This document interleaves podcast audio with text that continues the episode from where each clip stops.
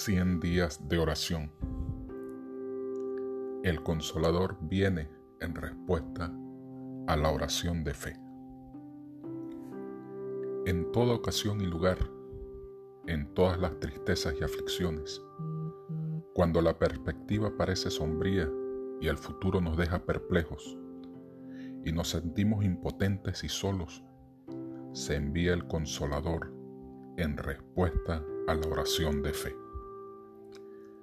Las circunstancias pueden separarnos de todo amigo terrenal, pero ninguna circunstancia ni distancia puede separarnos del consolador celestial. Donde quiera que estemos, donde quiera que vayamos, está siempre a nuestra diestra para apoyarnos, sostenernos y animarnos. El deseado de todas las gentes página 623. Dios te bendiga en este día y haz uso de ese poder del consolador. Y recuerda, alaba, confiesa, agradece, pide.